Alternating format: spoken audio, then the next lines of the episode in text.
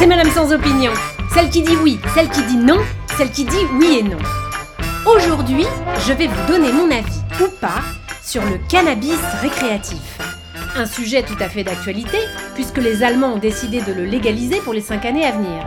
Une sorte de dose à l'essai, comme une première taf, juste comme ça, pour voir ce que ça fait. Moi, je suis pour, évidemment. Je pense à tous ces jeunes qui doivent partir en séjour linguistique en Germanie. Mais quelle chance ils ont Non, parce que moi, ce genre de voyage à la con, je connais. Sous prétexte que j'ai fait allemand première langue, je m'en suis cogné tous les étés de mes 11 à mes 17 ans. Et je peux vous dire qu'on tourne vite en rond quand la seule distraction qu'on a, c'est la saucisse des petits Allemands. Alors que si j'avais eu le hashish, mais ça m'aurait donné mille fois plus de raisons de vouloir apprendre la langue. Et surtout moins de MST.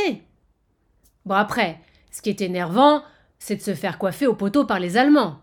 Déjà qu'ils ont failli réussir à faire rentrer leur bretzel dans le patrimoine culturel de l'UNESCO avant qu'on y fourre notre baguette. Pas la peine de chercher le jeu de mots salace dans cette phrase, il n'y en a pas, je vous donne juste une information.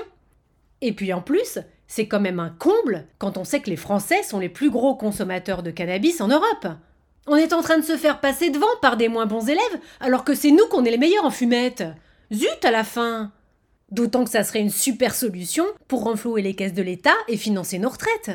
Hop une bonne taxe sur le cannabis, je ne sais pas moi, un petit 90%, histoire de ne pas trop rivaliser avec la clope non plus, et le tour est joué. En plus, je ne sais pas vous, mais moi, je trouverais ça drôle qu'on finance les EHPAD avec l'argent de la drogue. D'autant que ça donnerait l'occasion de les rebaptiser. Maison médicalisée Bob Marley, les jardins de chanvre, ou les espérites du kiff.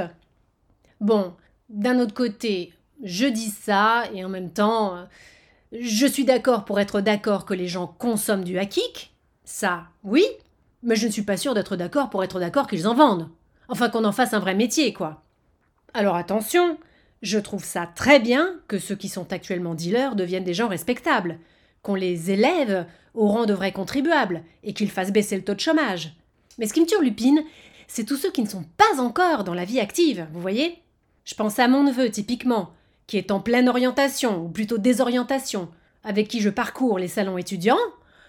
Bon, bah, concrètement, ça veut dire que le prochain qu'on fait, entre les stands Comment devenir influenceur et Ensemble réinventons le métier de boulanger slash VTC, on pourrait tomber sur un stand Dealer, un métier d'avenir pour toi. Hé, c'est ça dont on est en train de parler. Mais qu'est-ce qu'on va proposer comme formation du coup? Des CAP rouleur-colleur? Des stages en entreprise en Seine-Saint-Denis? Des programmes Erasmus à Tijuana? Non, ça, ça devient n'importe quoi, hein. Oh là là. C'est bien simple, moi je ne sais plus quoi penser. Enfin bon, euh, de toute façon, je vous laisse. Il faut que j'aille faire réviser ses cours d'allemand à mon neveu et lui apprendre à rouler. Oups, je l'ai dit.